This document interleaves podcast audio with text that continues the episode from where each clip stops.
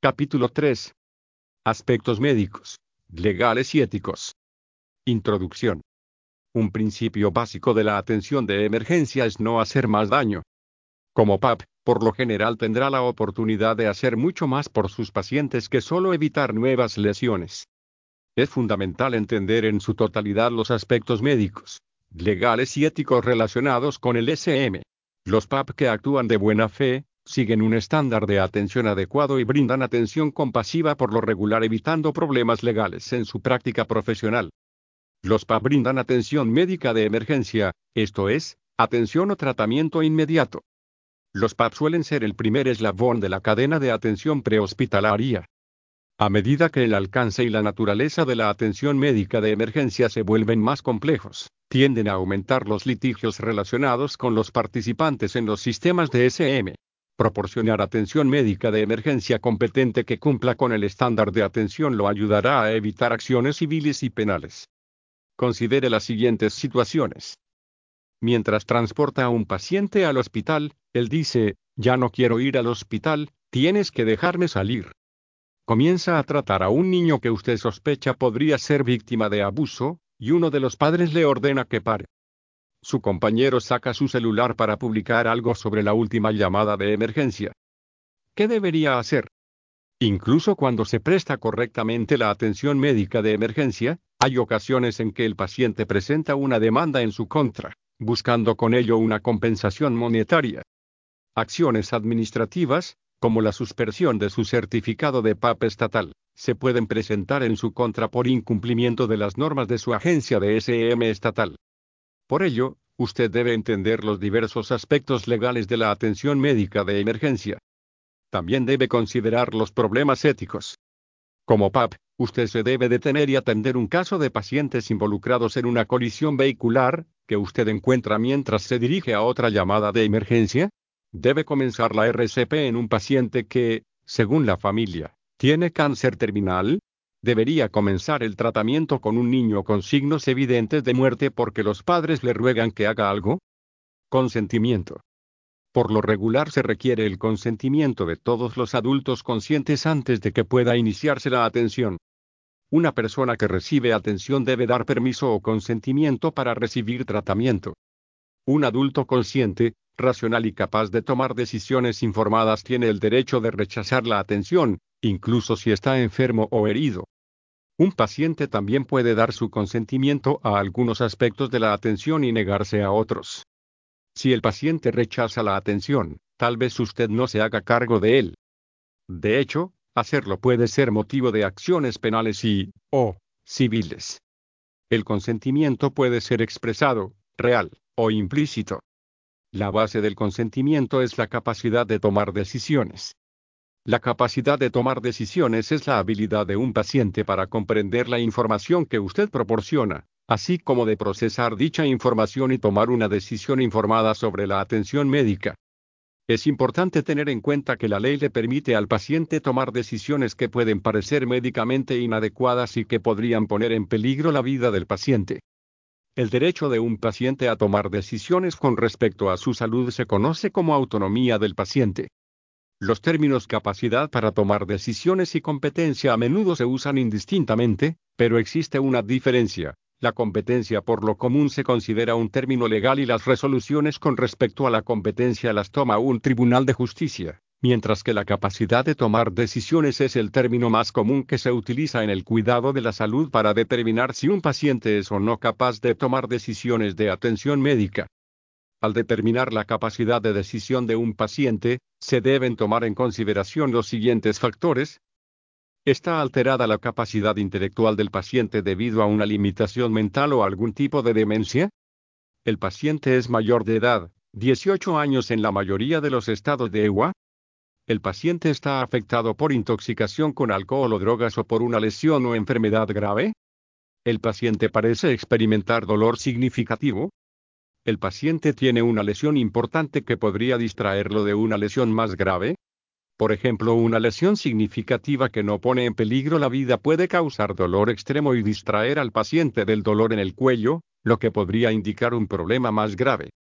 ¿Hay algún problema auditivo o visual aparente? ¿Presenta una barrera del lenguaje? ¿Usted y su paciente hablan el mismo idioma? ¿El paciente parece entender lo que dice? El paciente hace preguntas racionales donde demuestra que entiende la información que usted intenta compartir. Usted debe familiarizarse con varios tipos de consentimiento, entre ellos, el consentimiento expresado, implícito y el involuntario. Consentimiento expreso. O consentimiento real, es el tipo de consentimiento que se otorga cuando el paciente reconoce verbalmente o admite de otra manera que quiere que usted le proporcione la atención o lo traslade. El consentimiento expreso puede ser no verbal. Por ejemplo, si le pregunta a un paciente si puede revisar su presión arterial y el paciente le extiende un brazo, el paciente está expresando su consentimiento de manera no verbal.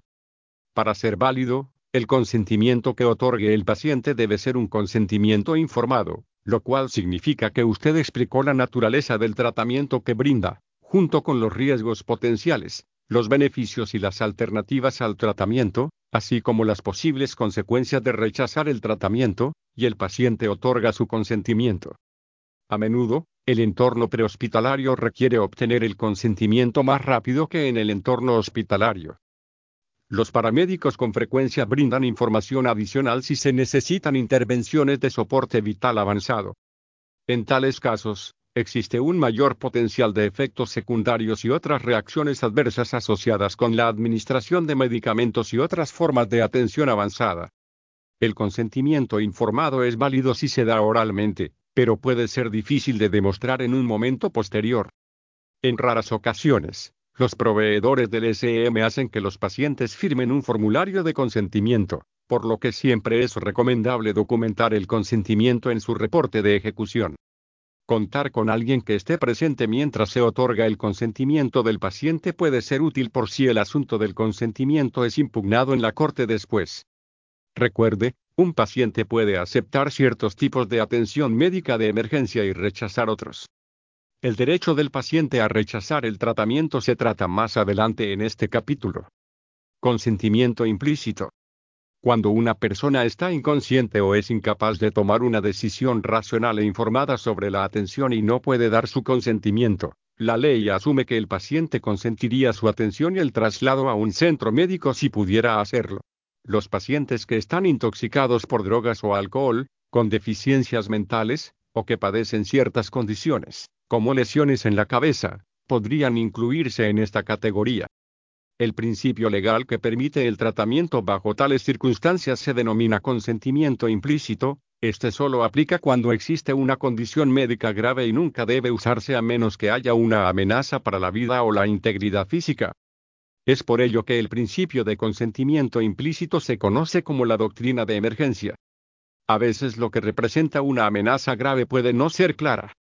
Esto puede dar lugar a procedimientos legales y un juicio médico legal, que debe ser respaldado con sus mejores esfuerzos por obtener el consentimiento y un reporte de ejecución documentado detallado. En la mayoría de los casos, la ley permite que un cónyuge, pariente cercano o familiar otorgue su consentimiento para una persona lesionada que no es capaz de hacerlo por sí misma y usted debe hacer todo lo posible para obtener el consentimiento de un pariente disponible antes de llevar a cabo el tratamiento con base en el consentimiento implícito. Sin embargo, el tratamiento nunca se debe demorar cuando el paciente tiene lesiones que ponen en peligro su vida. De igual modo, es importante comprender que si un paciente que recibe tratamiento con base en el consentimiento implícito recobrase la conciencia y pareciera capaz de tomar una decisión informada, ya no aplicaría la doctrina del consentimiento implícito. Esto ocurre a menudo con llamadas que involucran emergencias diabéticas, sobredosis, síncope y convulsiones. Consentimiento involuntario. Es complicado ayudar a pacientes con enfermedades mentales, retrasos en el desarrollo o crisis conductuales, psicológicas. Un paciente adulto con incompetencia mental no puede dar su consentimiento informado. Desde una perspectiva legal, esta situación es similar a la de los menores. El consentimiento para la atención de emergencia debe obtenerse de alguien que sea legalmente responsable del paciente, como un tutor o custodio. Sin embargo, en muchos casos dicho permiso no se podrá obtener de manera inmediata. Muchos estados en EUA tienen estatutos de custodia de protección que permiten el traslado de dicha persona, bajo la facultad de la aplicación de la ley, a un centro médico. Bajo ciertas condiciones, los funcionarios encargados de hacer cumplir la ley y de las prisiones tienen la autoridad legal para dar su consentimiento a favor de cualquier persona que esté encarcelada o que haya sido arrestada. Sin embargo, un recluso que está consciente y tiene la capacidad de tomar decisiones no necesariamente renuncia al derecho de tomar decisiones médicas y puede rechazar la atención. Conozca las disposiciones en su área e involucre al control médico en línea en el proceso. Los menores y el consentimiento. Debido a que un menor no puede tener la sabiduría, la madurez o el juicio para dar su consentimiento, la ley requiere que un padre o tutor legal, cuando esté disponible, dé su consentimiento para el tratamiento o transporte. En todos los estados de EU, cuando no se puede localizar a un padre para que dé su consentimiento, los proveedores de atención médica están autorizados para brindar atención de emergencia a un niño. En algunos estados del mismo país, un menor de edad puede dar su consentimiento para recibir atención médica, dependiendo de la edad y madurez del menor. Hay una gran confusión alrededor del tema de los menores emancipados, como se les llama a las personas que, a pesar de ser menores de la edad legal en un estado determinado, en la mayoría de los casos la edad es de 18 años, legalmente pueden recibir tratamiento como adultos según ciertas circunstancias. Por ejemplo, Muchos estados consideran menores emancipados a aquellos que están casados, son miembros de los servicios armados o son padres. Un menor que es padre también puede dar su consentimiento para su propio hijo. Además, un menor por lo general se considera emancipado si vive fuera del seno familiar y ya no requiere de sus padres para obtener apoyo. Un tribunal puede dictar una orden en la que se declara la emancipación de un menor, aunque esto no es común usted debe conocer las leyes de su estado con respecto a los asuntos referentes a la emancipación. Si un menor se lastima y requiere tratamiento médico en la escuela o en un campamento, los maestros y funcionarios de la escuela pueden actuar in loco parentis, o sea, en lugar de un padre, y dar su consentimiento legal para el tratamiento del menor si el padre o tutor no está disponible. De cualquier forma, Usted debe hacer un esfuerzo por obtener el consentimiento de un padre o tutor legal siempre que sea posible, sin embargo, si existe una verdadera emergencia y el padre o tutor legal no está disponible, el consentimiento para tratar al menor está implícito, al igual que con un adulto. Nunca debe negar la atención que salve la vida de un menor por el hecho de que no se encuentre una persona autorizada para proporcionar el consentimiento. Es importante comunicarse con el padre o tutor lo más rápido posible. Aunque no se retrasen las intervenciones que salvan vidas, es posible que otras intervenciones en el hospital se demoren hasta obtener el consentimiento. Siga el protocolo local o consulte el control médico para determinar si alguien que actúa in loco parentis deberá acompañar al niño durante el transporte y estar presente en el hospital receptor hasta que llegue un padre o tutor. Restricción forzada. A veces se requiere restricción forzada cuando se enfrenta a un paciente que necesita tratamiento médico y transporte, pero es combativo y presenta un riesgo físico significativo de peligro para sí mismo, los rescatistas u otros. Dicho comportamiento puede ser el resultado de una afección psiquiátrica o conductual subyacente, los efectos de drogas o una afección médica, como una lesión en la cabeza o hipoxia. Es legal evitar físicamente que dichas personas inicien cualquier acción física y tal vez esto se requiera antes de prestar la atención de emergencia. Por lo general, usted debe consultar al control médico para obtener autorización para restringir o ponerse en contacto con el personal encargado de hacer cumplir la ley que tiene la autoridad para restringir a las personas. En algunos estados de EWA, solo un oficial de policía puede retener por la fuerza a un individuo. Usted debe estar bien informado sobre las leyes locales. La restricción sin autoridad legal lo expone a posibles sanciones civiles y penales. La restricción se puede usar solo en circunstancias de riesgo para el paciente u otras personas. Cuando un paciente es combativo y representa un riesgo para el rescatista, lo aconsejable es esperar a que las autoridades lleguen a la escena antes de intentar tratar al paciente. Su servicio debe tener protocolos claramente definidos para tratar situaciones que impliquen restricción. Es importante recordar que si el paciente está consciente y la situación no es urgente, se requiere el consentimiento. Las restricciones solo se deben considerar si el paciente tiene una afección médica que parece grave o si padece un trastorno conductual aparente que representa un riesgo para el paciente u otras personas. Después de aplicar las restricciones, no debe retirarlas en el camino, a menos que representen un riesgo para el paciente, incluso si el paciente se compromete a comportarse. Es esencial que proteja las vías respiratorias del paciente y monitoree el estado respiratorio del mismo mientras lo restringe, para evitar asfixia, aspiración y otras complicaciones. El derecho a rechazar el tratamiento. Los adultos que están conscientes, alertas y parecen tener capacidad para tomar decisiones tienen el derecho de rechazar el tratamiento o retirarse del tratamiento en cualquier momento. Esto es cierto incluso si hacerlo puede provocar la muerte o lesiones graves. Dichos pacientes presentan un dilema. ¿Debe usted brindar atención en contra de su voluntad? ¿Debe dejarlos en paz? Las llamadas que impliquen el rechazo del tratamiento presentan un alto riesgo de litigio en el SM y requieren que usted proceda con mucha cautela. Debe estar familiarizado con las políticas locales con respecto al rechazo de la atención. En todos estos casos, debe involucrar al control médico en línea y documentar esta consulta. La decisión de un paciente de aceptar o rechazar el tratamiento debe basarse en la información que usted proporcione. Esta información debe incluir su evaluación de lo que podría estar mal con el paciente, una descripción del tratamiento que considere necesario, los posibles riesgos de este, la disponibilidad de tratamientos alternativos y las posibles consecuencias de rechazar el tratamiento. Asegúrese de que el paciente comprenda todo lo que dice y aliéntelo a hacer preguntas. Toda esta información debe incluirse en su reporte de atención al paciente.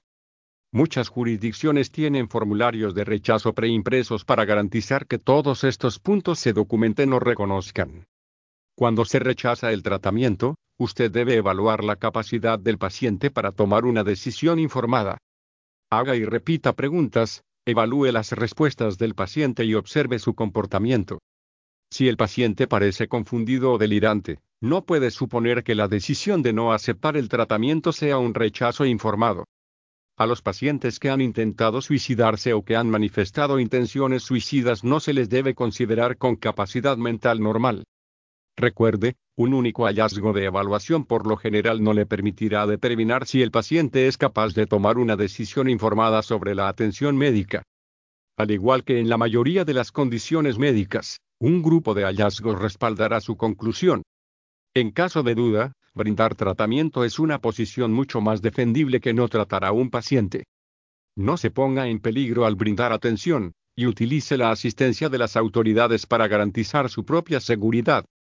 Antes de abandonar la escena en la cual un paciente ha rechazado la atención, usted lo debe alentar de nuevo a que permita el tratamiento, además de recordarle que debe llamar al 911 si cambia de opinión o empeora su condición.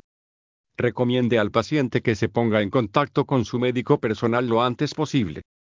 Es fundamental que solicite al paciente que firme un formulario de rechazo del tratamiento, y documente bien todos los rechazos. Su documentación debe incluir los hallazgos de la evaluación que pudo realizar y todos los esfuerzos que hizo para obtener el consentimiento. También debe describir las posibles consecuencias de rechazar el tratamiento y el transporte. La firma del paciente debe ser atestiguada por un miembro de la familia o un oficial de policía para ayudar a protegerlo de una demanda posterior por negligencia o abandono. Ambos términos se discuten más adelante en este capítulo. Un formulario de rechazo firmado por el paciente no le garantiza una protección contra acciones legales, aunque puede ayudarlo a defenderse si surgiera alguna. Asimismo, es prudente que informe al control médico de sus acciones, lo cual a menudo es requerido por el protocolo local, el control médico puede ayudar a guiar sus decisiones. También puede encontrarse ante una situación en la que un padre se niega a permitir el tratamiento de un niño enfermo o lesionado. En esta situación, usted debe considerar el impacto emocional de la emergencia en el criterio de los padres. Al igual que en la mayoría de los casos de rechazo, por lo general puede resolver la situación con paciencia y persuasión tranquila. Es posible que tal vez necesite la ayuda de otros, como personal de SVA, control médico o funcionarios encargados de hacer cumplir la ley. Cuando no pueda convencer al paciente, tutor o padre de proceder con el tratamiento, debe obtener la firma de la persona que lo rechaza en un formulario de autorización oficial que reconoce el rechazo. Documente los hallazgos de la evaluación, la atención de emergencia que brindó, sus esfuerzos para obtener el consentimiento, su consulta con control médico y las respuestas a su labor. Asimismo, debe obtener una firma de alguien que sea testigo de la negativa. Haga todo lo posible para que una persona responsable, como un oficial de policía, sirva como testigo de estos eventos. Guarde los documentos con sus registros, ya que serán importantes en caso de que se presente una demanda legal más adelante. Si el paciente se niega a firmar un formulario de liberación, informe al control médico y documente la situación y el rechazo. En algunos casos, los padres que han rechazado la atención médica de un niño han sido acusados de negligencia infantil. Es posible que lo llamen como testigo en tales casos y debe asegurarse de que toda la documentación sea exhaustiva y precisa. Recuerde, su prioridad es su seguridad. Actúe en el mejor interés de su paciente, pero no se arriesgue tratando de cuidar a un paciente que rechaza la atención. Confidencialidad. La comunicación entre usted y el paciente se considera confidencial y por lo general no puede divulgarse sin el permiso del paciente o una orden judicial. La información confidencial incluye el historial del paciente, los hallazgos de la evaluación y el tratamiento prestado. La divulgación de dicha información sin la debida autorización puede dar lugar a responsabilidad por incumplimiento de confidencialidad. En la mayoría de los estados en EWA, es posible divulgar los registros cuando se presenta un citatorio legal o el paciente firma un comunicado por escrito. La información del paciente también se puede compartir con terceros como es el caso de aseguradoras y hospitales, esto no se considera un incumplimiento de la confidencialidad. IPA-A es el acrónimo de la Health Insurance Portability and Accountability Act de 1996. Aunque esta ley tenía muchos objetivos, la sección que más afecta al SM se relaciona con la privacidad del paciente. El objetivo de esta sección de la ley es fortalecer las leyes para la protección de la privacidad de la información de atención médica y salvaguardar la confidencialidad del paciente. Brinda orientación sobre el tipo de información que se protege, la responsabilidad de los proveedores de atención médica con respecto a dicha protección y las sanciones por violar la protección. La IPA considera que toda la información del paciente que usted obtenga en el transcurso de proporcionar tratamiento médico a un paciente debe ser información de salud protegida. FI. Esto incluye no solo datos médicos, sino también cualquier información que pueda usarse para identificar al paciente. Como PAP, usted tiene la obligación de resguardar toda la información de salud protegida de la divulgación ilegal, ya sea escrita o verbal. La FI se puede divulgar para fines de tratamiento, pago u operaciones. Esto significa que se le permite reportar los resultados de su evaluación y el tratamiento a otros proveedores del cuidado de la salud directamente involucrados en la atención del paciente.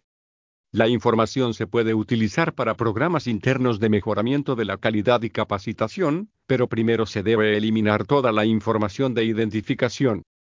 También existen ciertas situaciones en las que es posible que tenga la obligación legal de informar sus hallazgos, como en el caso de abuso infantil o cuando recibe un citatorio. En la mayoría de las situaciones, excepto con fines de tratamiento, solo se debe dar a conocer la cantidad mínima de información necesaria. El incumplimiento de las disposiciones de las leyes IPA puede dar como resultado una acción civil o penal contra su agencia de respuesta y contra usted. Se requiere que cada sistema de SM tenga un manual de políticas y procedimientos y un funcionario de privacidad que pueda responder preguntas. Usted puede capacitarse más sobre cómo afecta esta ley a su agencia de respuesta específica. Instrucciones anticipadas. Como PAP, responderá a llamadas en las que un paciente está muriendo a causa de una enfermedad.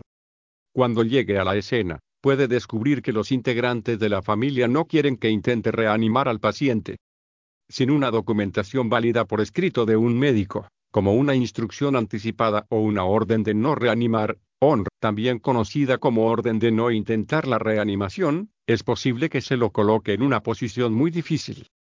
Un paciente competente es capaz de tomar decisiones racionales sobre su bienestar.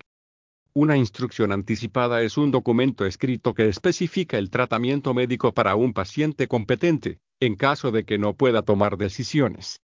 Las instrucciones anticipadas se usan con mayor frecuencia cuando un paciente entra en estado de coma. Una instrucción anticipada a menudo se conoce como un testamento vital, pero también puede llamarse instrucción de atención médica. No todas las instrucciones anticipadas son instrucciones para detener la atención. Dicha atención puede incluir nutrición y medicamentos para el dolor. Las órdenes de no reanimar le permiten no intentar la reanimación. Las leyes difieren de un estado a otro, sin embargo, para ser válidas, las órdenes de ON deben cumplir con los siguientes requisitos. Declaración clara de los problemas médicos del paciente. Firma del paciente o tutor legal.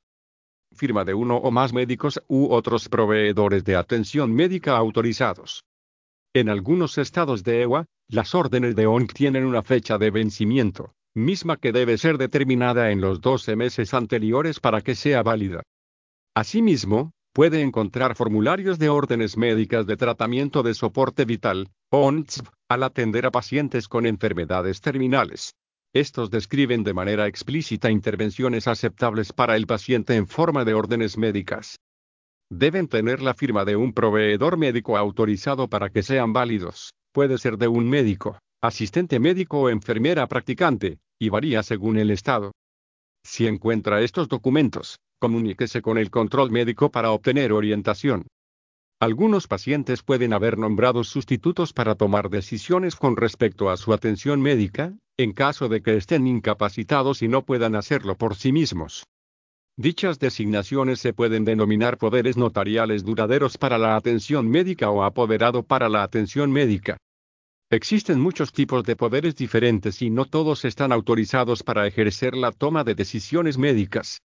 Cuando se le presente un poder en la escena de una emergencia médica, debe leerlo con detenimiento para determinar su significado y validez. Si hay alguna duda, debe ponerse en contacto con el control médico en línea para obtener ayuda. No demore la atención de emergencia mientras se hacen esfuerzos para interpretar el poder. Tenga en cuenta que un paciente que permanece consciente y competente no renuncia al derecho para tomar decisiones médicas. La persona nombrada en el poder notarial, o apoderado para la atención médica, solo está autorizada para tomar decisiones cuando el paciente ya no tenga la capacidad de hacerlo. Recuerde que incluso en presencia de una ONR, aún está obligado a proporcionar medidas de apoyo, oxígeno, alivio del dolor y comodidad, a un paciente que no tiene un paro cardíaco. Cada agencia, en consulta con su director médico y asesor legal, debe desarrollar un protocolo a seguir en estas circunstancias. Existe un número cada vez mayor de programas de salud de centros para pacientes terminales, final de la vida, por lo que con frecuencia se puede enfrentar a estas situaciones. Los lineamientos específicos varían entre estados, pero las siguientes cuatro declaraciones se pueden considerar lineamientos generales. 1. Los pacientes tienen derecho a rechazar el tratamiento, incluidos los esfuerzos de reanimación, siempre que puedan comunicar sus deseos. 2. Se requiere una orden escrita de un médico para que las ONG sean válidas en un centro de atención médica. 3. Debe revisar con regularidad los protocolos estatales y locales y la legislación con respecto a las instrucciones anticipadas. 4. Cuando tenga dudas o no cuente con las órdenes por escrito, tiene la obligación de reanimar. Cuando se le entregue una instrucción anticipada, nunca se enfade con los familiares y permítase preguntar, ¿por qué se molestaron en llamar al 911 si no quieren que hagamos algo? Los pacientes y sus familias deben ser tratados con el máximo respeto y empatía. Si lo llamaron para obtener información y soporte, asegúrese de brindarlos. Es parte de su trabajo. Signos físicos de la muerte. La determinación de la causa de muerte es la responsabilidad médica de un médico. Existen signos de muerte definitivos y presuntos. En muchos estados, la muerte se define como la ausencia de función circulatoria y respiratoria. Muchos estados también han adoptado estipulaciones de muerte cerebral. Estas estipulaciones se refieren al cese irreversible de todas las funciones del cerebro y el tronco encefálico. A menudo surgen preguntas sobre si se debe comenzar un soporte vital básico. En ausencia de órdenes médicas, como la son, la regla general es, si el cuerpo todavía está intacto y no hay signos definitivos de muerte, inicie la atención médica de emergencia. La hipotermia es un enfriamiento corporal generalizado en el cual la temperatura interna del cuerpo se vuelve anormalmente baja. Las personas han sobrevivido a incidentes de hipotermia con temperaturas tan bajas como 18 grados C, 64 grados F. En casos de hipotermia, el paciente no debe considerarse muerto hasta que esté tibio y muerto. Cuando el estado del paciente no esté claro, o si no está seguro de si debe iniciar el tratamiento, lo mejor es comenzar de inmediato la RCP y ponerse en contacto con el control médico para obtener orientación.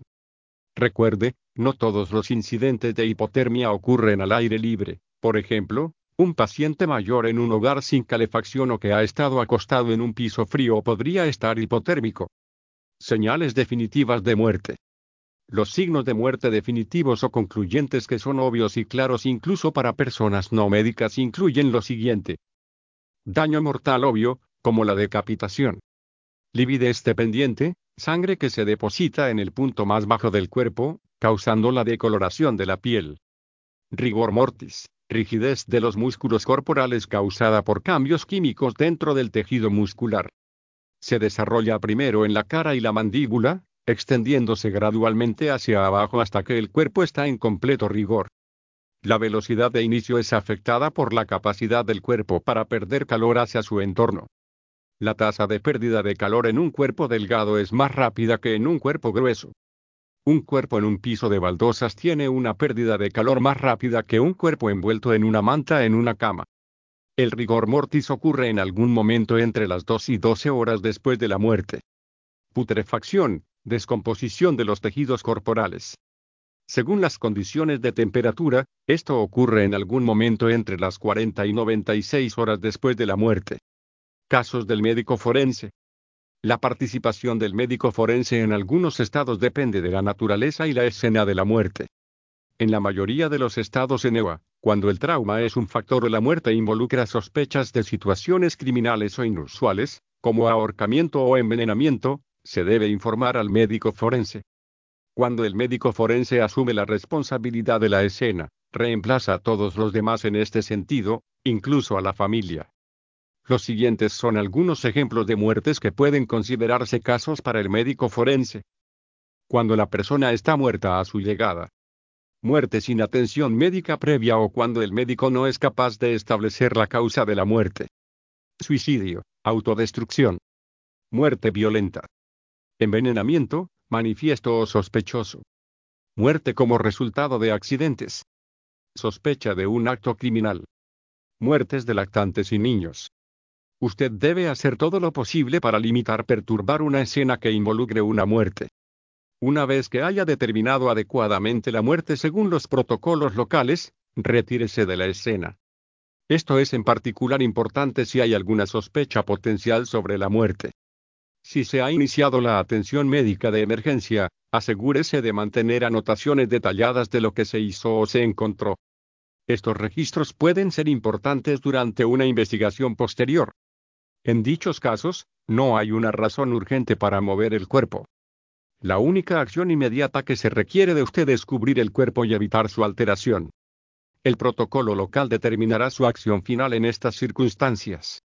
Situaciones especiales. Donantes de órganos. Es posible que lo llamen a una escena en la que participe un posible donante de órganos. El consentimiento para la donación de órganos es voluntario y consciente. El consentimiento se evidencia mediante una tarjeta de donante o una licencia de conducir que indique que el individuo desea ser donante. Es posible que necesite consultar con el control médico cuando esté ante dicha situación. En circunstancias específicas, un paciente cuya reanimación no tiene éxito puede ser un potencial donador de órganos.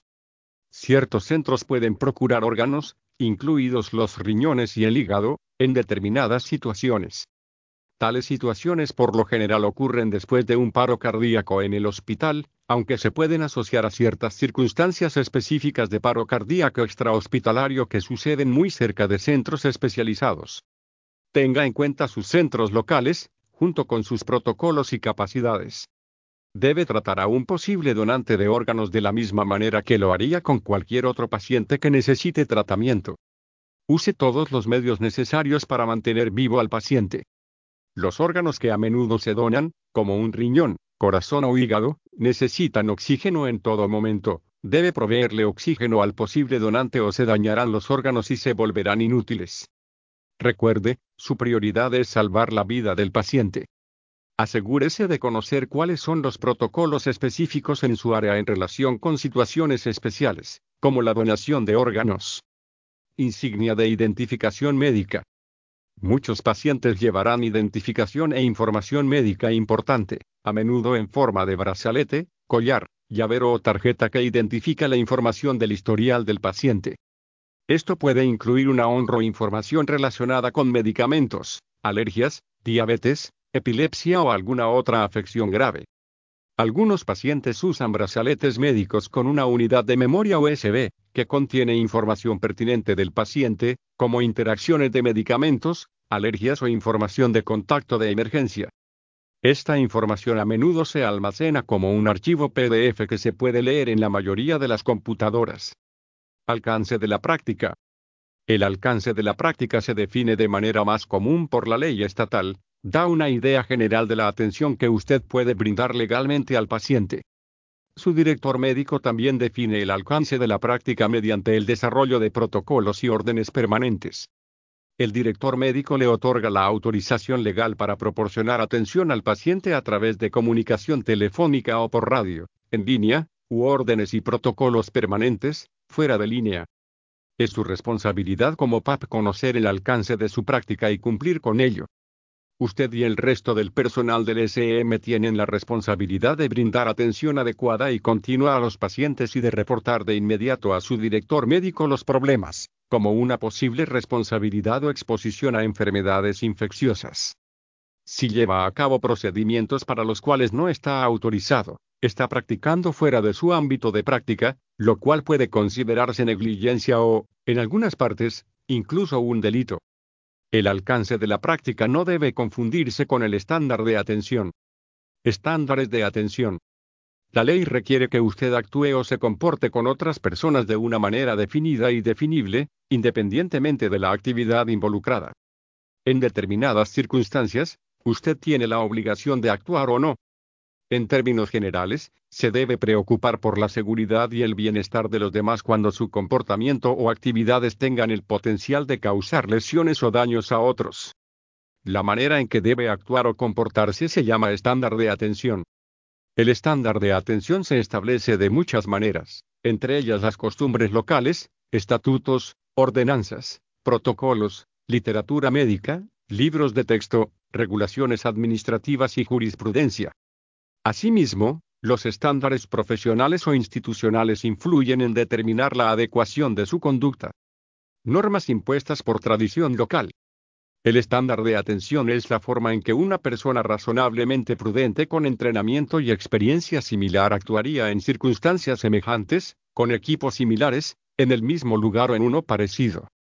Por ejemplo, la conducta de un PAP que es empleado de un servicio de ambulancia se debe juzgar en comparación con la conducta esperada de otros PAP de servicio de ambulancia comparables en la misma área geográfica. Estos estándares a menudo se basan en protocolos aceptados en la localidad.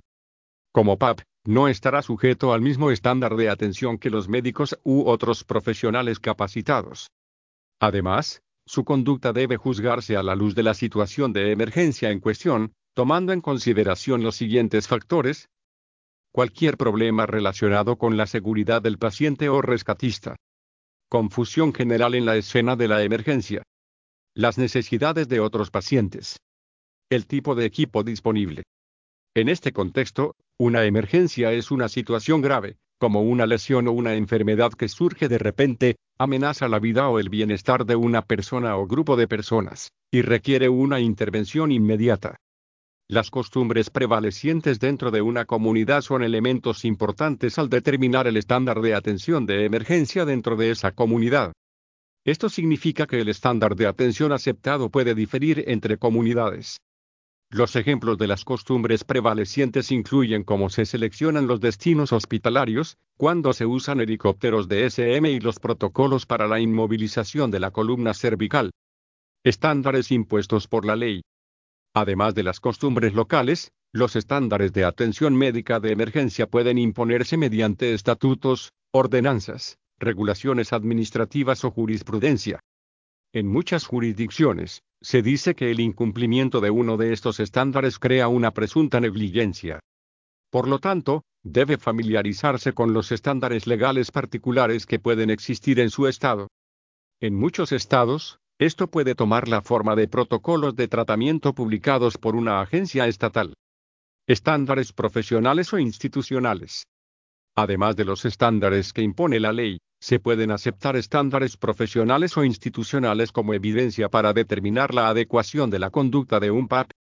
Los estándares profesionales incluyen recomendaciones publicadas por organizaciones y sociedades que participan en la atención médica de emergencia. Los estándares institucionales incluyen reglas y procedimientos específicos del sistema de SM, del servicio de ambulancia o de la organización a la que está afiliado. Dos notas de advertencia. La primera, que debe familiarizarse con los estándares de su organización. La segunda, que si está involucrado en la formulación de estándares para una agencia en particular, estos deben ser razonables y realistas, de tal manera que no impongan una carga irracional a los PAP. Independientemente de ello, el objetivo de todo PAP debe ser la prestación de la mejor atención médica de emergencia. Se le pueden imponer muchos estándares de atención. Las regulaciones de la dependencia de salubridad estatal por lo general rigen el alcance y el nivel de capacitación. Las decisiones judiciales han dado lugar a una jurisprudencia que define estándares de atención. También se imponen los estándares profesionales. Por ejemplo, el International Liaison Committee on Resuscitation, ILCOR, junto con su miembro, la American Heart Association, AA, actualiza de forma regular el estándar para el soporte vital básico, SVB, y la reanimación cardiopulmonar, RCP. La atención común es un estándar mínimo de atención. En general, se espera que cualquier PAP que ofrezca asistencia ejerza una atención razonable y actúe con prudencia. Si usted lo hace así, según el estándar aceptado, el riesgo de una demanda civil es pequeño. Si aplica las prácticas estándar para las que se le entrenó, es probable que pueda evitar cualquier responsabilidad legal. Por ejemplo, varias organizaciones tienen estándares definidos para realizar una RCP. Si se desvía de estos estándares, puede ser responsable de cargos civiles y posiblemente penales. Además, las agencias reguladoras estatales que supervisan las operaciones de SM pueden sancionar al personal de SM por desviarse del estándar de atención. Estándares impuestos por los libros de texto. En el transcurso de una demanda, un abogado con frecuencia le pedirá a un PAP si reconoce varios libros de texto como trabajos autorizados en el campo del SM. Debido a que casi todos los libros de texto de SM siguen los estándares que establece la National Highway Transportation Safety Administration, NHTSA, estos libros de texto a menudo se reconocen como aportaciones al estándar de atención que siguen los técnicos de emergencias médicas. Los protocolos locales o los estándares estatales pueden diferir del material presentado en los libros de texto. Cuando se producen tales diferencias, usted debe seguir los protocolos locales. Estándares impuestos por los estados. Ley de prácticas médicas. En algunos estados, el personal de SM está exento de los requisitos de licencia de la Medical Practices Act porque al PAP se le considera un profesional no médico. La práctica de la medicina se define como el diagnóstico y el tratamiento de una enfermedad. Los técnicos de emergencias médicas y otros en la cadena de atención prehospitalaria evalúan la necesidad de soporte vital y comienzan la atención. Sin embargo, algunos estados en EU han adoptado una legislación que establece el alcance de la práctica para los proveedores de SM. Por lo tanto, como PAP, usted debe conocer los estándares establecidos por la legislación en su estado para asegurarse de brindar una atención que sea consistente con ellos. Certificación y licencia. Algunos estados proporcionan certificación, licencia o acreditación de personas que brindan la atención médica de emergencia. La certificación es el proceso mediante el cual se evalúa a un individuo, institución o programa y se reconoce que cumple con ciertos estándares predeterminados para garantizar la atención segura y ética del paciente.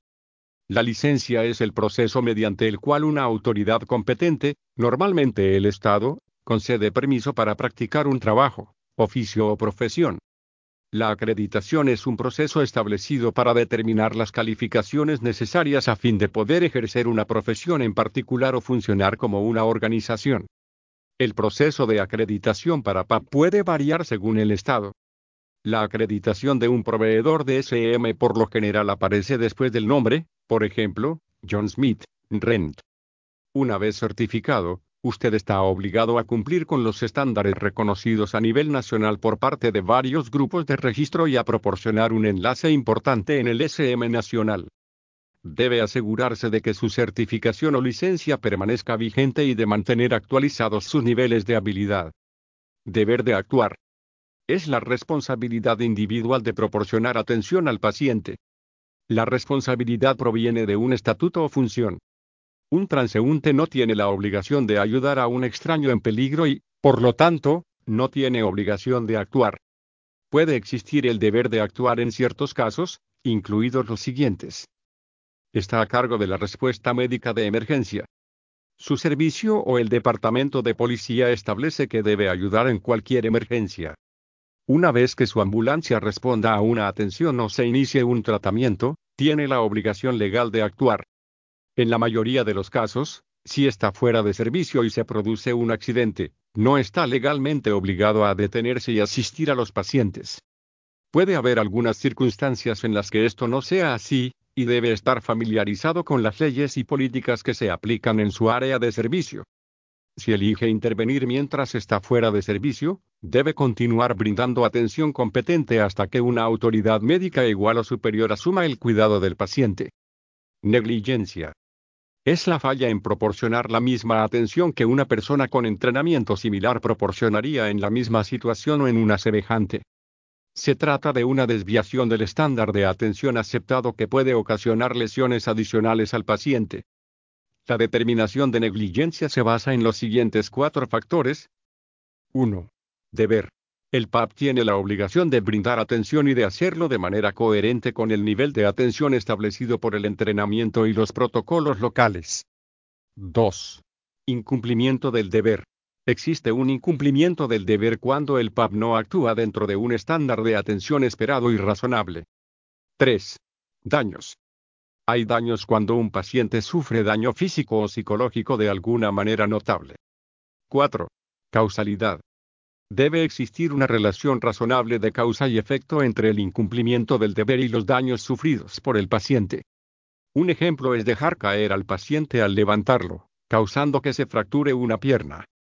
Si un PAP tiene un deber y abusa del mismo de tal manera que provoca un daño a otro individuo, el PAP, la agencia y, o, el director médico pueden ser demandados por negligencia. Esto a menudo se conoce como causalidad próxima. Los cuatro elementos deben estar presentes para que se aplique la doctrina legal de negligencia y también para que un demandante prevalezca en una demanda contra un sistema o proveedor de SM. De igual modo, es posible que un papo sistema de SM se considere responsable aun cuando el demandante no logre demostrar claramente cómo ocurrió una lesión, según la teoría del recipsaloquitor. Bajo esta teoría, se podría considerar responsable a un PAP si se demuestra que ocurrió una lesión, que la causa de la lesión estuvo bajo el control del PAP, y que tales lesiones por lo general no ocurren a menos que haya negligencia. Por ejemplo, usted y su compañero atienden a un llamado a la casa de un hombre con diabetes que está inconsciente. Encuentran al paciente acostado en un sofá sin signos visibles de trauma. Mientras llevan a este a la ambulancia, su compañero se resbala y la camilla se cae, provocando que el paciente sufra una laceración facial el paciente luego presenta una demanda en su contra por negligencia. Debido a que el paciente estaba inconsciente, no puede describir exactamente cómo sufrió la laceración facial. Según la teoría del recipsaloquitor, el paciente puede continuar con su demanda demostrando que estaba bajo su cuidado, que sufrió una lesión y que su lesión no habría ocurrido a menos que hubiera habido negligencia. En casos raros, el demandante puede establecer responsabilidad utilizando la teoría de la negligencia per se. Esta teoría se puede utilizar cuando se alega que la conducta de la persona demandada ocurrió en clara violación de un estatuto. Por ejemplo, si usted hubiera realizado una acción de soporte vital avanzado, como la administración intravenosa de un medicamento para el corazón, el demandante podría alegar que esto fue negligencia per se. En ese caso, el demandante no tendría que establecer las circunstancias en torno a su conducta. No habría necesidad de demostrar que el medicamento fue inapropiado para el paciente porque usted claramente excedió su alcance de práctica. Todas las formas de negligencia se incluyen en la categoría general conocida como agravios, que se definen como errores civiles. no están dentro de la jurisdicción de los tribunales penales de EWA. Ejemplos de otras acciones de agravio son demandas por difamación de carácter e invasión de la privacidad. En Latinoamérica, a las demandas por agravios se les da el nombre de demandas de responsabilidad civil y al igual que en EWA, lo que se busca es la reparación del daño mediante una indemnización de carácter económico. Abandono.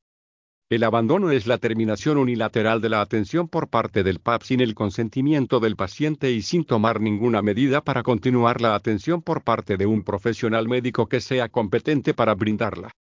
Una vez que se inicia la atención, usted asume una responsabilidad que no debe de tener hasta que un proveedor de SM igualmente competente asuma la responsabilidad. El incumplimiento de dicho deber es una cuestión legal y ética grave que expone al paciente a daños y puede dar lugar a una acción civil en su contra. Por ejemplo, supongamos que llega a la escena de una colisión de un solo vehículo y comienza a atender a dos pacientes lesionados. Un transeúnte le cuenta acerca de un choque de dos autos más adelante en el camino en el que cinco personas resultaron heridas. Usted entrega la atención de los dos pacientes lesionados del primer choque al transeúnte, que no es un proveedor de atención de emergencia entrenado, y se retira para dirigirse al segundo choque. El abandono puede haber ocurrido porque usted no dejó el cuidado de los pacientes a una persona entrenada y competente para brindar atención de emergencia que cubriera las necesidades de los dos pacientes. Considere las siguientes preguntas generales cuando deba tomar una decisión como esta. ¿Qué problemas pueden desarrollarse con sus acciones? ¿Cómo puede empeorar la condición del paciente si usted se va? ¿El paciente necesita atención? ¿Está descuidando su deber hacia su paciente? La persona que asume el cuidado tiene la capacidad de proporcionar el nivel de atención que necesita el paciente. ¿Está abandonando al paciente si abandona la escena? ¿Está violando un estándar de atención? ¿Está usted actuando con prudencia? Sorprendentemente, el abandono también puede suceder en el departamento de emergencias, de, donde deja a su paciente. Una parte de su obligación como PAP es proporcionar al personal del hospital un reporte de los hallazgos de su evaluación, la atención que proporcionó y cualquier cambio en el estado del paciente producido durante el transporte al hospital. El no hacerlo podría ocasionar un retraso en el tratamiento o un diagnóstico erróneo. En tal caso, podría presentarse una demanda por abandono contra el PAP que no presentó el reporte. Siempre es una buena idea que obtenga una firma en su RAP de la persona que acepta la transferencia de la atención en el hospital. Esto lo ayudará a protegerse de acusaciones de abandono. Asalto y agresión y secuestro. Asalto se define como colocar indebidamente a una persona en un estado de temor de un daño corporal inmediato. Amenazar con contener a un paciente que no quiere ser transportado podría considerarse asalto. Agresión se define como tocar indebidamente a una persona. Esto incluye proporcionar atención de emergencia sin consentimiento. El asalto y la agresión pueden ser de carácter civil o penal. Las demandas civiles por agresión son comunes en el cuidado de la salud. Para mantener un caso criminal de asalto o agresión, por lo general se necesita demostrar la intención de causar daño. El elemento de intención rara vez se presenta en el caso de un proveedor de SM, por lo tanto, los casos criminales de asalto y, o, agresión son raros. El secuestro es la captura, el confinamiento, el robo o el llevarse a una persona contra su voluntad. En teoría, esto podría incluir una situación en la que un paciente es transportado en contra de su voluntad. En realidad, las acusaciones penales de secuestro se oyen poco en los SM porque el PAP casi siempre actúa de buena fe para brindar atención al paciente. Es mucho más probable que un PAP pueda ser objeto de una demanda civil por privación ilegal de la libertad. Esto se define como el confinamiento no autorizado de una persona durante un periodo considerable. Un caso en este sentido puede ser el de un paciente que anula el consentimiento durante el traslado y exige que lo dejen bajar de la ambulancia, si usted se niega, puede ser acusado de detención ilegal. Pueden surgir serios problemas legales en situaciones en las que un paciente no ha dado su consentimiento para el tratamiento. Se considera agresión si aplica una férula a una sospecha de fractura de la parte inferior de la pierna, o si usa un EpiPen marca registrada en un paciente sin el consentimiento del mismo. Bajo dichas circunstancias, un paciente puede presentar una demanda por asalto, agravio, detención ilegal o los tres. Existe la posibilidad de cargos penales, mas no es algo muy probable. Para protegerse de estos cargos, asegúrese de obtener el consentimiento expreso o de que la situación permita el consentimiento implícito. Consulte a su director médico o abogado de servicios si tiene preguntas o dudas sobre una situación específica. Difamación. Como PAP, también debe conocer las leyes que implican difamación. La difamación es la comunicación de información falsa que daña la reputación de una persona. La difamación que se hace por escrito se conoce como calumnia y aquella que es hablada se conoce como injuria. Una demanda legal por difamación podría surgir a partir de una declaración falsa en un reporte de ejecución, comentarios inapropiados hechos en las redes sociales o durante las conversaciones de la estación, o el intercambio de historias de guerra con amigos, familiares o vecinos. Para evitar la responsabilidad de una demanda de este tipo y proteger la confidencialidad de los pacientes, Solo debe comunicar información de sus pacientes a personas autorizadas y debe asegurarse de que la información contenida en sus reportes de ejecución y otra documentación sea precisa y pertinente. No hay ninguna razón para publicar información sobre su paciente en las redes sociales. Nunca debe hacer comentarios sobre la información personal de su paciente cuando no sea relevante para su evaluación o el tratamiento del paciente. Leyes del buen samaritano e inmunidad.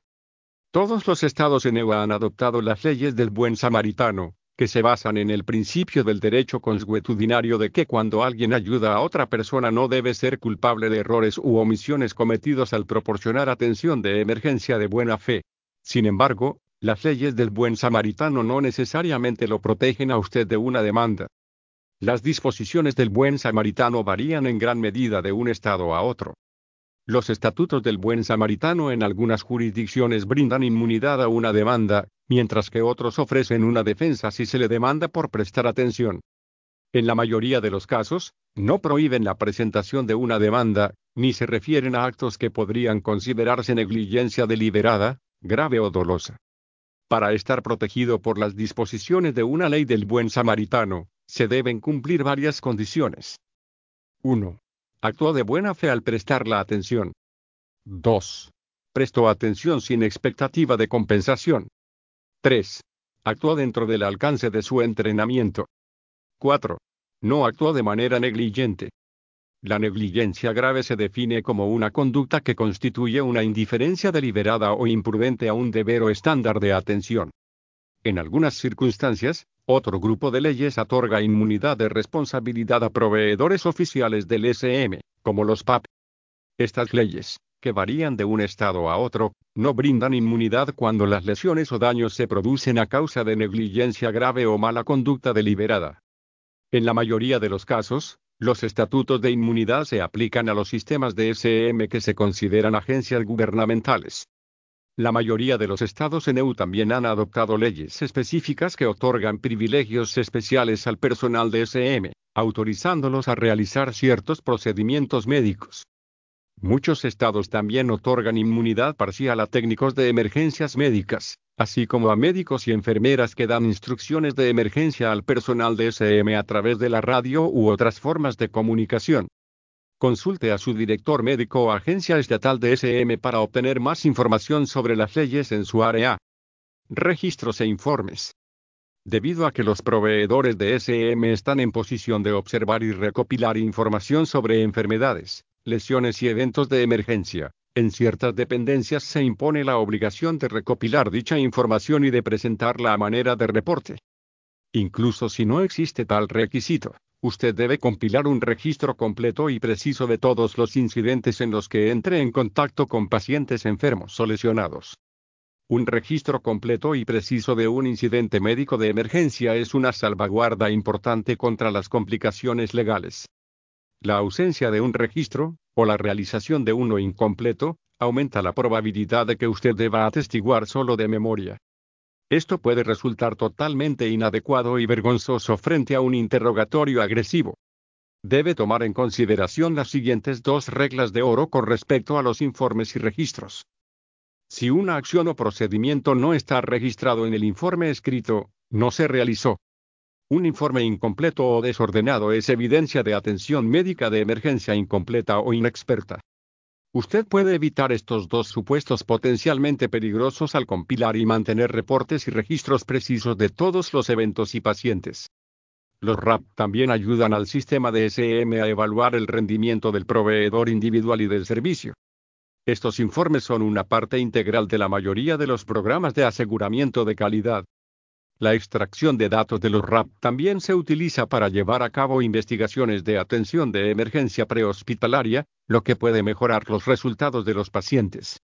El National EMS Information System, NEMSIS, es una herramienta para los profesionales de SM. El NEMSIS proporciona la capacidad de recopilar, almacenar y compartir datos estandarizados de SM en Estados Unidos. Esta base de datos increíblemente útil se puede utilizar para mejorar la velocidad y la precisión de la recopilación de datos.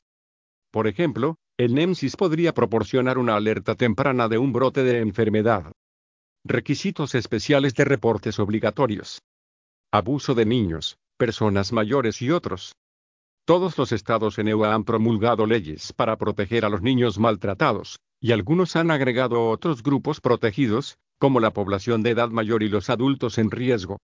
La mayoría de los estados tienen una obligación de informar para ciertas personas, desde médicos hasta cualquier persona. Usted debe estar consciente de los requisitos legales en su estado. Dichos estatutos con frecuencia otorgan inmunidad de responsabilidad por calumnia, injuria o difamación de carácter a la persona que está obligada a informar, incluso si en adelante se demuestra que los reportes no tienen fundamento en tanto estos se hagan de buena fe.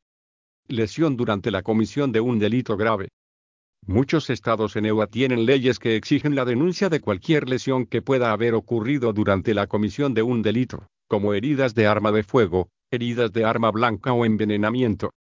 De nuevo, usted debe estar familiarizado con los requisitos legales de su estado. Lesiones relacionadas con drogas. En algunos casos, se deben reportar las lesiones relacionadas con drogas. Estos requisitos pueden afectar la forma en que usted aborda la documentación de la atención de un paciente. Sin embargo, cabe destacar que el Tribunal Superior de Estados Unidos ha sostenido que la adicción a las drogas, contrario a la posesión o venta de estas, es una enfermedad y no un delito. Una lesión como resultado de una sobredosis de drogas, por lo tanto, puede no estar dentro de la definición de una lesión resultante de un delito.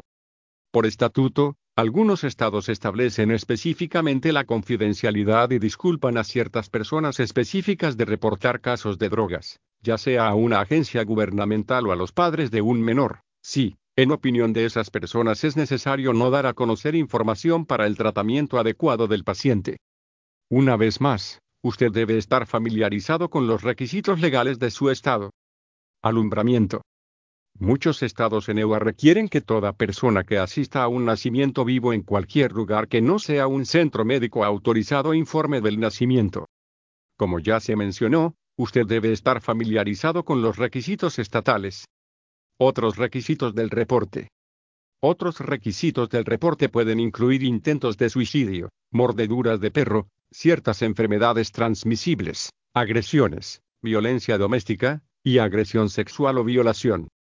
La mayoría de las agencias de SM requieren que se informe sobre todas las exposiciones a enfermedades infecciosas. Se le puede pedir que transporte a ciertos pacientes en restricción, lo cual tal vez también deba reportar. Cada una de estas situaciones puede presentar problemas legales importantes. Usted debe conocer los protocolos locales con respecto a estas situaciones. No solo los eventos que deben notificarse varían en gran medida de un estado a otro, sino que también lo hacen los métodos y procedimientos por los cuales se deben realizar dichos reportes. Por ejemplo, aunque todos los estados exigen que se informe sobre la sospecha de abuso infantil, algunos estados solicitan presentar el reporte ante las autoridades policiales, otros a una agencia de protección infantil designada y otros ante el hospital receptor. Con frecuencia existen estipulaciones sensibles al factor tiempo asociadas con los estatutos de reporte. Como se señaló antes, es importante que se familiarice con los requisitos de reportes de su estado. La falla en la realización de un reporte puede resultar en una acción disciplinaria, la suspensión de sus privilegios para practicar como PAP, una multa o incluso un juicio penal. Escena de un crimen. Si en una escena de emergencia hay indicios de que se cometió un delito, debe informarlo cuanto antes al despachador, de tal modo que pueda responder la autoridad policíaca. Dichas circunstancias no deben impedir que proporcione al paciente atención médica de emergencia que salve la vida, sin embargo, su seguridad es una prioridad, por lo que debe cerciorarse de que la escena sea segura. A veces, es posible que tenga que transportar al paciente al hospital antes de que lleguen las autoridades. Mientras se proporciona atención médica de emergencia, usted debe tener cuidado de no alterar la escena del crimen más de lo absolutamente necesario. Se deben tomar notas y dibujos de la posición del paciente y de la presencia y posición de cualquier arma u otros objetos que puedan ser valiosos para los oficiales investigadores. De ser posible, no haga cortes a través de los agujeros en la ropa que fueron causadas por armas blancas o heridas de armas de fuego. Evite caminar sobre la sangre y procure no dejar huellas en la tierra o el pasto en o cerca de la escena del crimen. Cuando se sospeche de una agresión sexual, intente convencer a la víctima de que no se duche ni se limpie. Usted debe consultar periódicamente con las autoridades locales y conocer sus deseos con respecto a las acciones que debe tomar en la escena en investigación. Es mejor si estos lineamientos se establecen por protocolo. El paciente fallecido. En la mayoría de los estados, los PAP no tienen la autoridad para certificar la muerte de un paciente. Si hay alguna posibilidad de que exista vida o de que se pueda reanimar al paciente, debe hacer todo esfuerzo posible por salvarlo en la escena y durante el transporte. Sin embargo, a veces la muerte es obvia. Si es evidente que una víctima está muerta y la escena de la emergencia puede ser el sitio donde se cometió el crimen, no mueva el cuerpo ni altere la escena. Responsabilidades éticas. Además de las obligaciones legales, usted tiene ciertas responsabilidades éticas como proveedor de atención médica. Estas responsabilidades son para usted mismo, sus pacientes, sus compañeros de trabajo y el público. La ética es la filosofía del bien y del mal, de los deberes morales y del comportamiento profesional ideal. A menudo se lo conoce como el estudio de la moralidad. La moralidad es un código de conducta que puede ser definido por la sociedad, la religión o una persona, afectando el carácter y la conciencia. Todo un campo de la ética conocido como bioética ha evolucionado a lo largo de las últimas décadas para abordar cuestiones que surgen en la práctica del cuidado de la salud.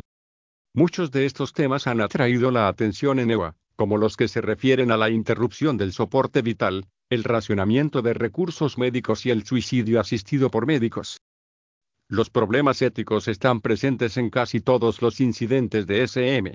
Como PAP, se espera que usted se comporte de una manera que sea consistente con los estándares de su profesión y que su conducta y toma de decisiones estén encaminadas a procurar los mejores intereses de sus pacientes. La manera en que los principios éticos se incorporan a la conducta profesional se conoce como ética aplicada. Encontrará dilemas éticos en el curso de su empleo que pueden ser difíciles de resolver. Los ejemplos pueden incluir. Su compañero llega al trabajo con olor a alcohol. Lo llaman a la escena de un conductor beligerante que ha herido gravemente a varios niños después de causar una colisión durante unos arrancones. Lo despachan por una llamada al 911 por un posible dolor torácico. Su compañero reconoce la dirección y le dice que no use las luces y la sirena ya que este es un viajero frecuente que constantemente llama al 911 para llamar la atención. Usted responde al hogar de una mujer mayor con paro cardíaco. Un pariente le entrega el papeleo de honra y le informa que la paciente no deseaba que la resucitaran. Otro pariente exige que usted haga todo lo posible para salvar a la paciente. Uno de sus compañeros de trabajo no puede asistir a una sesión de capacitación y le pide que lo inscriba al tiempo que le dice, sabes que yo haría lo mismo por ti. La manera de responder a cada una de estas circunstancias requiere que usted evalúe y aplique sus propios estándares éticos, así como los de su profesión. Es obvio que estas opciones a veces son difíciles, sobre todo en aquellos casos en los que sus propios estándares personales de lo correcto e incorrecto no necesariamente coinciden con los estándares de su profesión. Usted sabe que debe informar que su compañero puede estar ebrio mientras está de servicio, incluso si es un buen amigo, también es posible que desee respetar los deseos de honra del paciente, pero el control médico puede ordenarle que inicie la atención según la solicitud de la familia. Su comportamiento tanto dentro como fuera del trabajo será un reflejo de sus estándares éticos personales. Las historias de noticias que muestran que personal de SM se encuentra involucrado en actividades inmaduras o ilegales sirven para disminuir la confianza del público en los servicios que ofrecen los PAP.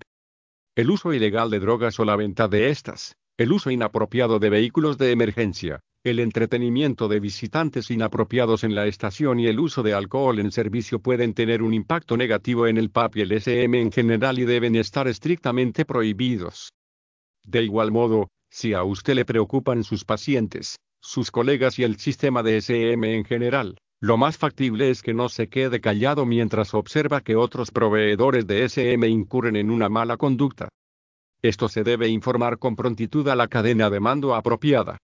Asimismo, está obligado a informar lo antes posible los errores médicos que realice o atestigue al director médico u otra persona adecuada. Como debe ser con cualquier grupo de profesionales, los proveedores de SM deben establecer sus propios estándares éticos y vigilar el comportamiento ético de sus integrantes. ¿Cómo puede asegurarse de actuar de manera ética, en especial con todas las decisiones que debe tomar en el campo? En primer lugar, debe considerar todas las opciones disponibles para usted y la consecuencia de cada una. ¿Se han tomado decisiones en el pasado con respecto a una situación similar? ¿Se puede aplicar una política o regla existente? ¿De qué manera las consecuencias de su decisión proporcionan el mayor beneficio a la vista de todas las alternativas? Involucre al control médico en línea en su toma de decisiones. Usted debe cumplir con sus responsabilidades legales y éticas mientras se ocupa de las necesidades físicas y emocionales de sus pacientes. Las necesidades del paciente variarán según la situación, y usted debe estar preparado para ofrecer el apoyo físico y emocional que se requiera. En la mayoría de los casos que encontrará como PAP, habrá una regla, una ley o una política que guiará su toma de decisiones y sus acciones. Como profesional, debe seguir todas esas políticas, reglas y leyes, incluso en aquellas circunstancias excepcionales en las que su propio sentido de la ética personal podría llevarlo a un resultado diferente. En resumen, mientras esté de servicio su ética profesional prevalece sobre la moral personal. Una responsabilidad incuestionable que tiene es presentar un reporte honesto. Recuerde que es fundamental la honestidad absoluta en los informes debe proporcionar un recuento completo de los acontecimientos y los detalles de todos los cuidados del paciente y deberes profesionales. El PAP en el juzgado. Como PAP, existe una cantidad de circunstancias diferentes que pueden hacer que termine en el juzgado, ya sea como testigo o como acusado de una demanda civil o como testigo o acusado en un caso criminal. Sean cuales fueren las circunstancias, estar en el juzgado suele ser estresante. Como testigo en un caso civil, es posible que lo llamen para testificar sobre la condición del demandante cuando usted llegó a la escena de un accidente y sobre el tratamiento que proporcionó. En un caso criminal, se le puede pedir que describa la escena del crimen, las lesiones que encontró cuando examinó a una víctima del crimen, o declarar sobre cualquier admisión o declaración que le haya hecho un acusado criminal. Siempre que sea citado para declarar en cualquier procedimiento judicial, debe notificar de inmediato al director de su servicio y asesor legal. Como testigo, debe permanecer neutral durante su testimonio. Usted solo está allí para proporcionar los hechos tal como los observó y no para tomar partido. Con toda probabilidad, muchas de las preguntas que se le harán se basarán en la documentación que escribió en el momento del incidente. Asegúrese de revisar su reporte de ejecución antes de su comparecencia en el juzgado. Como acusado en un proceso civil o penal, su participación obviamente será mucho más significativa y el resultado tendrá consecuencias personales mucho mayores. En cualquier caso, requerirá la ayuda de un abogado. En una demanda civil, en la cual lo demandan con respecto a su calidad de empleado o voluntario de un sistema de SM, su servicio o su compañía de seguros por lo general le proporcionará asesoría legal. Una demanda civil empieza con un citatorio y una denuncia. La demanda establecerá los detalles del caso del demandante y proporcionará la teoría sobre la cual el demandante confía en ganar un juicio contra usted y su servicio. Si recibe un citatorio, debe informarlo cuanto antes al jefe de su servicio, ya que la queja debe responderse dentro de un período que por lo regular es de 20 a 30 días. La respuesta a la queja se denomina respuesta y generalmente denegará los reclamos establecidos en la queja y establecerá una o más defensas de usted y de su servicio. Una defensa es una razón por la cual el demandante no debe ganar un juicio en su contra.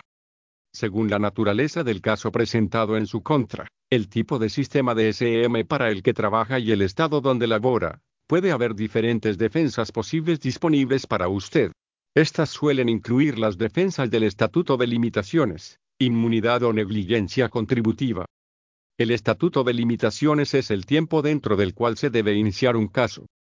Por ejemplo, en muchos estados de EWA, una demanda por negligencia debe empezar en un plazo de tres años. Un caso que se inicia después de tres años se excluye del Estatuto de Limitaciones. En tal caso, su abogado incluiría la defensa del estatuto de limitaciones en la respuesta que se presenta ante la queja. Otra posible defensa es la inmunidad gubernamental. La inmunidad gubernamental por lo general solo se aplica a los sistemas de SM que operan los municipios u otras entidades gubernamentales. Si su servicio está cubierto por inmunidad, esto suele significar que no lo pueden demandar, o puede limitar el monto del juicio monetario que tiene posibilidad de cobrar el demandante. Las leyes estatales varían en gran medida tanto en el Estatuto de Limitaciones como en el de Inmunidad, y usted debe comprender las leyes que se aplican en su estado. La negligencia contributiva es una defensa legal que puede surgir cuando el acusado considera que la conducta del demandante de alguna manera contribuyó a las lesiones o daños que sufrió el demandante.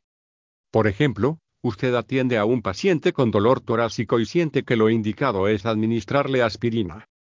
Le pregunta al paciente si es alérgico a la aspirina y él responde que no. Poco después de que le administra dicho fármaco, el paciente desarrolla signos y síntomas de una reacción alérgica grave. Más tarde en el hospital, el médico le informa que el expediente médico del paciente indica que es alérgico a la aspirina. El paciente dice que olvidó que era alérgico a la aspirina.